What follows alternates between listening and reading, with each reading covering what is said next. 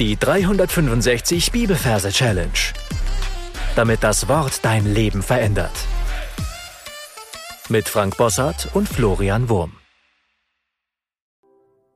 Hallo, heute haben wir einen Vers philosophischer Natur, der uns zeigt, warum alle Menschen auf der Welt irgendwie an irgendetwas glauben.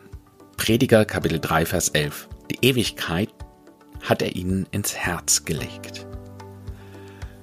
Falls du neu hier bist, herzlich willkommen. Ich möchte dich darauf hinweisen, dass du am Anfang des Podcasts einige Folgen findest, wo ich erkläre, was wir hier tun, also die Techniken dahinter erklärt werden. Ansonsten, wir sind bei der Prediger Buchreihe, auch Kohelet genannt. Und da hast du dir hoffentlich schon einen Merkort ausgedacht für die Predigerverse. Und da darfst du jetzt einen Platz suchen für unseren heutigen Vers. Wenn du den Ort gefunden hast, schauen wir uns die Versreferenz an. Wir haben Kapitel 3, Vers 11. Wir übersetzen die 3 mit der Oma. Da haben wir das O ein Selbstlaut, was nicht zählt, und das M für die 3 und das A, was ebenfalls ein Selbstlaut ist und nicht zählt. Also ist das Wort Oma die 3. Und für die 11 wählen wir den Teddy. Da haben wir das T für die 1. Das E zählt ja nicht, ist ein Selbstlaut. Das Doppel-D zählt einfach als 1. Und das Y zählt ebenfalls nicht. Also ist in dem Wort Teddy zweimal die 1 drin. Und so ist es die 11. Und jetzt verbildern wir das Ganze.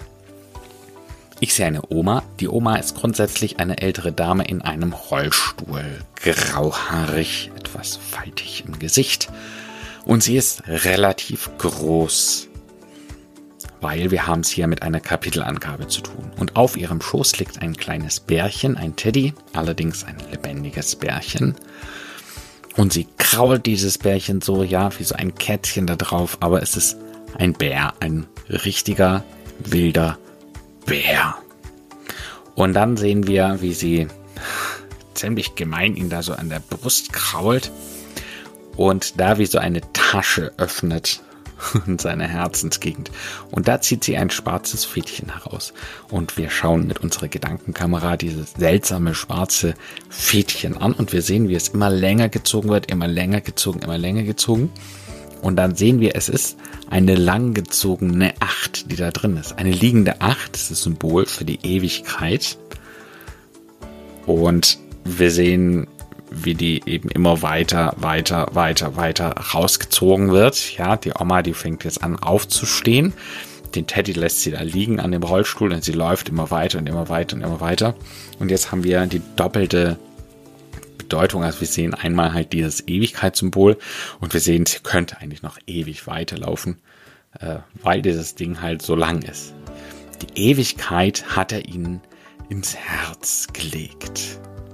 Und dann sehen wir, wie das Ganze wieder rückwärts geht. Ja, die Oma, die läuft wieder zurück und schiebt diese Ewigkeitsacht wieder zurück in das Herzchen rein von diesem Bär.